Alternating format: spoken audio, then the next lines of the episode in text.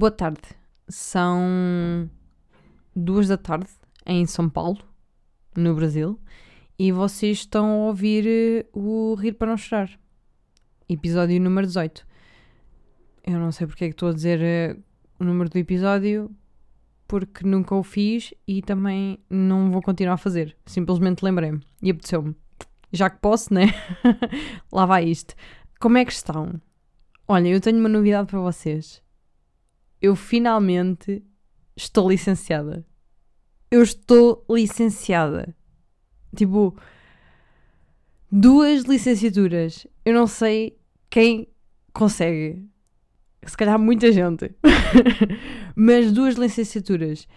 E hum, estou radiante. Eu sei que vou continuar a estudar porque eu quero ir para o mestrado, mas bolas, duas licenciaturas. Quem é que faz isto? Duas licenciaturas, estou a repetir-me, bué, duas licenciaturas. duas licenciaturas, uh, 14 anos na escola e nunca chumbei um ano. Portanto, uh, maior gênio que eu, só mesmo o Doraemon, porque ele conseguia tirar uh, papel higiênico e um radiador e candeeiros e um elefante dentro da sua pochete na barriga. Por acaso gostei muito, gostei muito desses desenhos animados. Um, nunca cheguei a entender se o fim era a verdade ou se aquilo foi tudo um rumor. Uh, o fim que eu tenho na cabeça é que o Nobita acordou e que era tudo mentira. Que aquilo era um sonho, que ele não existia. Mas também acho que houve outro final em que não é o Nobita acorda, é o Doraemon fica sem pilhas. E yeah, há outro final em que o Doraemon fica sem pilhas e dão duas alternativas ao Nobita. Ou ele mete pilhas novas e o Doraemon perde as memórias todas dele, ou o Nobita tenta arranjar maneira de trazer o Doraemon de volta à vida no futuro. Tipo, com, com o avanço de tecnologia e assim. Para que ele continue com as memórias. E o Nobita não conseguiu tirar as pilhas, então vê se ele no futuro, a mexer numa cápsula onde está o Doraemon, ele acaba a sua experiência e o Doraemon acorda e grita com o Nobita. e é assim que acaba. Uma história bonita de amizade. Este, este fim alternativo é muito mais giro. Portanto, não sei se este é que é o real, se o outro é que é o real, porque este é muito bonito. Houve uma coisa que eu não falei a semana passada, mas que vou aqui falar, que é o facto de agora a minha Pepe ter que dividir o quarto dela com uma batateira. É que eu não entendo. Eu não entendo aquela planta. Deram à minha mãe. Aquilo parece um arbusto, uh, um vegetal. Eu não faço a mínima ideia. Sei que aquilo, o tronco, é quatro vezes o da Pepe. Parece uma grávida. Tem um buraco no meio, parece um umbigo. E as folhas são muito grandes. Olha, ameaçadora. É uma planta ameaçadora ao ecossistema da minha, da minha árvore. Basicamente era só isto. Agora a minha Pepe está a viver o conto da Cinderela porque ela é linda e perfeita e agora está com a irmã malvada que é o vegetal da minha mãe, é um género de batata. agora vai ter que falar com ela, né? Eu às vezes pergunto-me se as plantas conseguem falar umas com as outras.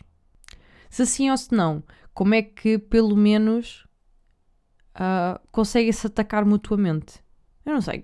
Vocês já ouviram aquelas cenas do. Uh, ah, uma planta matou a outra tal e qual como acontece tipo, com os peixes assim no, no mesmo aquário, tipo um peixe mata o outro, etc. E eu nunca entendi como é que as plantas conseguem matar umas às outras. Como é que, como é que será a porrada de árvores? de árvores não, de um vegetal contra um bonsai. e yeah, aquilo é uma género de batata, eu não sei. Eu acho que vou meter o bué adubo nela, que é ver se ela incha e arrebenta. não estou a brincar, não sou assim tão má com as plantas. eu vou proteger aquela planta porque uh, o fim dela está próximo, porque a dona dela é a minha mãe e a minha mãe não é nada boa com plantas. A minha mãe deixa matar as plantas todas. A minha mãe deixa matar catos. A minha mãe mata catos. Isto não é. Não é possível. Na minha cabeça não é possível de acontecer. Mas acontece aqui em casa, com a minha mãe. Ela mata catos, nos dá água, diz que está tudo bem. Uh, mas, já, yeah, pronto, é uma Cinderela aqui viver com, com as suas irmãs malvadas agora. Outro, outro assunto que eu, que eu queria justificar é o facto de a tartaruga cá de casa agora estar ao pé de mim. Vocês, a semana passada, ouviram o som da tartaruga sempre a arranhar o aquário. Este, esta semana, hoje, basicamente, ela não está aqui a fazer esse barulho. Eu não entendo porquê. Deve estar a dormir ou assim. Mas ela já acorda. E porquê é que ela está aqui ao pé de mim e eu não posso perder de vista? Porque, finalmente, comprovou-se que eu tinha razão. Mais uma vez, a Kátia tem razão. A gata é um felino. E lá por ser um felino, ela vai querer atacar os outros animais. Pá, não é brincar nem ficar a olhar, é atacar. Então, hum, a minha mãe e a minha irmã viam a gata olhar para a tartaruga muito séria, como se quisesse simplesmente observar. E eu, eu sei bem o que é que ela está a observar. Ela está a observar a comida que ela vai comer. a comida que ela vai comer. Ah, Está a observar a comida que ela vai ter ao jantar. Portanto, ah, não é só isto. Elas simplesmente diziam: Ai, tão bonita, deixa-na estar, deixa-na estar, ela não faz mal nenhum à tartaruga, nem sei o quê. Não, comprovou-se que faz. Porque agora a minha mãe e a minha irmã já viram a gata com a tartaruga na boca. Eu não estou a brincar, até eu já vi. Sem querer, perdi a tartaruga de vista. e a gata conseguiu vir à tartaruga e tirar a tartaruga e ir para a sala a brincar com a tartaruga. Ela mete larga a tartaruga e começa a patada com a tartaruga. Tipo, são dois animais totalmente diferentes. É como se agora o meu cão quisesse andar a brincar com a gata e andava a patada com a gata. Epá, sério. É que eu já vi o meu cão à patada com uma sardanisca. É que. Tipo, são animais. são burros. Ah, é claro que o meu cão. Mas atenção, eu digo que o meu cão é burro, mas se eu ouvir alguém dizer que o meu cão é burro, eu dou cabo dessa pessoa. É tipo, mando-lhe com uma agenda, com, com livros, mando-lhes o cão se for preciso. É que tipo, ao meu look, sou eu é que chamo burro, estão a entender? Sou eu. Ah, yeah. E agora a tartaruga está ao pé de mim. Eu não sei o que é que vou fazer com a gata, ah, porque por vezes o único remédio para mim para lidar com gatos é porrada. Eu gosto muito de dar-lhes patadas nas beiças. Elas. A gata fica toda atarantada, mas eu, mas eu não me importo. Eu gosto de, deste tipo de jogo mental e físico que eu tenho com os felinos. Eu não, não, não me dou muito bem com felinos, não sei porquê. O meu terror a gatos acho que vem do facto de eu ter visto um filme de terror chamado Pet Cemetery. Yeah, Pet Cemetery. É tipo Cemetery ou Cem- Cemetery, yeah. Pet Cemetery. E hum, aquilo era a história de animais que voltam à vida, nem sei o quê. Depois mandam a pessoa também. hum, Uma, garota morre e também vem à vida e o caralho, não interessa. Mas, por exemplo, numa das cenas havia um gato de família e esse gato morre. E avisam que se meterem o gato ali debaixo de terra, ele vem à vida, tipo, horas depois, se calhar, não sei, não faço a mínima ideia. E foi exatamente isso que aconteceu. Mas o gato não vinha igual. O gato não vinha igual. O gato começou a arranhar toda a gente e a fazer tipo. A todos. Eu, não, eu fiz bem mal este som de gato. É tipo. Isto. Aí eu fiz bem mal este som. E, ah, e metia uma confusão. Os planos em que às vezes o gato aparecia e ele simplesmente estava fixo, deitado a olhar, metia-me um, pavor.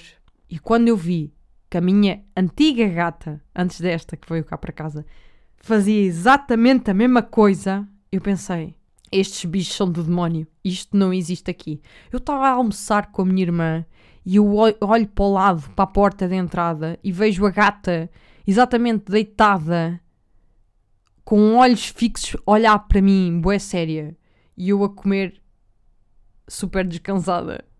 Isto meteu-me bem a medo. E a partir daí tenho raiva a gatos. Eu acho que eles são bem terceiros que, ah, para mim, não valem a pena o meu tempo ou o meu esforço e a minha dedicação. Porque eles simplesmente mandam-me cagar. Acho que é o mais natural dos gatos. É, dou-lhes comida, ah, eles comem tipo um bocadito de nada, porque não são tipo cães que comem tudo e mais alguma coisa. Não, comem um bocadito de nada, tipo, já está. E tipo, vão à sua, à sua vida. Eu dou-lhes festas, eles querem uma festa e depois a próxima já não querem, vão-se embora. Não gosto, não gosto de ga- de gatos e enervam-me, metem-me raiva. E esta gata não é Não é exceção. É isso que eu quero dizer. Esta gata não é exceção. Já agora, uh, eu percebi que os gatos também sentem emoções uh, humanas. Porque a gata anterior a esta que nós temos suicidou-se. Para mim, suicidou-se. E eu vou contar como é que isso aconteceu. Basicamente, esta gata veio em outubro. Porque a minha mãe queria mais uma gata. Queria fazer companhia à minha outra gata. E hum, trouxe a gatita. E no dia em que traz a gata, no dia seguinte, morre a outra. Atropelada. Portanto, ela suicidou-se. É a minha única justificação. Caso encerrado, eu sou um detetive. Eu sou tipo o Inspector Gadget, que ele também tira coisas de chapéu. também é um gênio. Ele também é um gênio. Mas, yeah, os gatos também se podem suicidar. Porque uma gata vir e a outra morrer atropelada é suicídio. Tipo, veio, pensou, ah, a minha família já não me quer, já arranjou outra gata para me substituir, já posso ir para os porcos. E foi com os porcos. Morreu. E, e isto tudo, este acumular todo, só me dá vontade de aniquilar gatos. no, para mim, não fazem falta. Muito fofinhos e tal, não fazem falta. Outra novidade que eu tenho para vocês é que uh, faz um ano, faz um ano que eu estou solteira. Faz um ano que eu estou solteira. E boa Kátia, queres falar sobre isso? Não, por acaso até quero, quero falar sobre isso. E pronto, já falei. já falei tudo. Isto era o momento em que eu queria mostrar que a minha relação passada se resume a um silêncio. Porque eu não tenho nada a acrescentar àquilo, nem a retirar, sinceramente. Uh, não sei como é que vocês são, mas eu sou assim. é vai, vai, não dá, não dá, acabou-se. Acabou-se, cortam relações, ninguém fala um com o outro, amigos o caralho, não me interessa mais por ti, querido. Não me interessas para a vida. Portanto, já. Yeah. yeah. E em falando em silêncio, vocês sabiam que o silêncio é capaz de irritar uma pessoa? Foi a, foi a primeira vez que eu experienciei isto vindo da minha parte. Estou bem contente. mais, mais uma genialidade da Kátia. Pronto, já. Yeah. E para menção rosa, para menção rosa, deixaram plantada, deixa aqui já já ponto assente. A pessoa que era esta semana deixou-me plantada, portanto vai sofrer as consequências, né? Vou-lhe dar com um balde de água fria, não sei onde, nunca mais a vou ver, se calhar.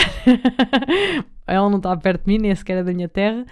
Mas, posto isto, não existe pessoa melhor a quem eu devo fazer uma menção honrosa do que aquela a que eu olho todos os dias para o espelho, que é a mim própria.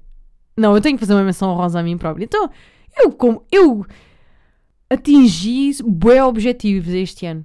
Bué objetivos mesmo. Um, sinto que cresci bué.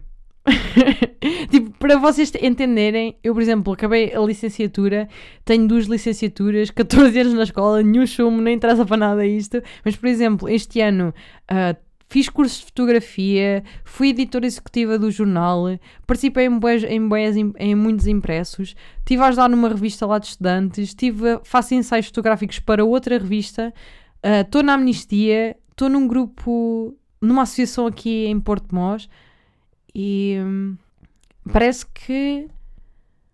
Ai, não sei. Eu sinto que, que atingi muito, montes de objetivos, que não parei.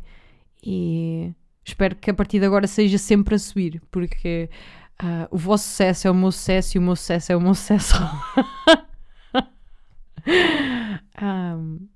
Estou um, a brincar, porque o meu sucesso é o vosso sucesso e o vosso sucesso é o vosso sucesso e o meu é o meu, pronto.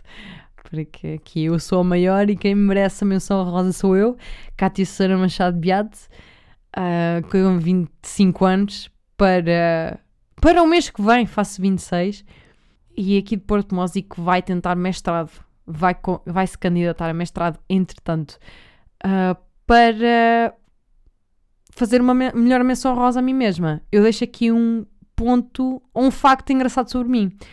Uh, eu não sei se alguma, algum de vocês leu a minha biografia.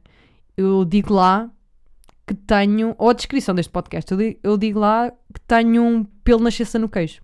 E é verdade.